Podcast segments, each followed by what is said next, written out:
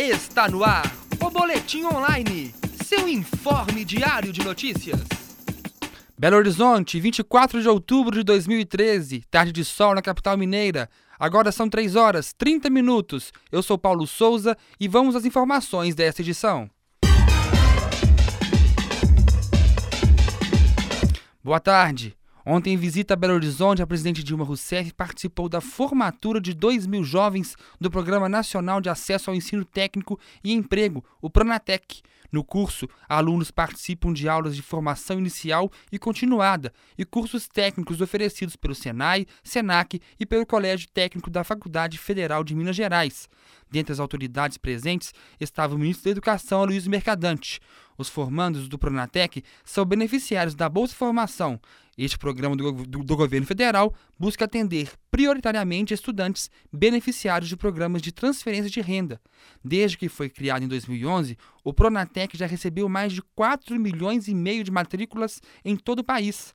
O, por, o, o portal do Ministério da, da, Educação informou que a presidente também, também participou na capital mineira é, da inauguração de duas unidades de, de, educação infantil e assinou termo de compromisso para a construção de mais 44 unidades na cidade. A partir de janeiro do próximo ano, os usuários de planos de saúde vão ser beneficiados por, com 87 novos procedimentos obrigatórios em planos, em, em planos individuais ou coletivos. Incluem nesta lista 37 medicamentos orais para tratamento de diversos tipos de câncer e 50 novos exames, consultas e cirurgias. A medida vai beneficiar cerca de 60 milhões de usuários de planos de saúde no país.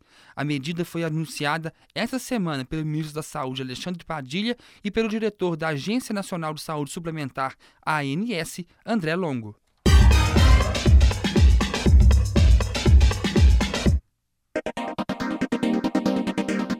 Você sabia? Você sabe como surgiu a expressão acabar em pizza? Uma das expressões mais usadas no meio político, empregada quando algo errado é julgado sem que ninguém seja punido. O termo surgiu por meio do futebol. Na década de 60, alguns cartolas palmeirenses se reuniram para resolver alguns problemas e durante 14 horas seguidas de brigas e discussões, estavam com muita fome.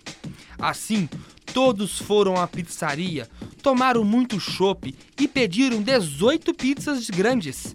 Depois disso, simplesmente foram para casa e a paz reinou de forma absoluta.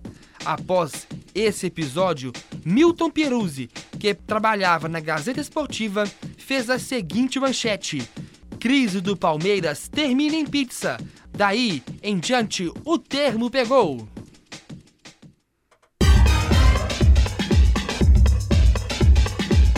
Três horas 33 minutos com a apresentação de Paulo Souza. Termina aqui o Boletim Online. Boa tarde.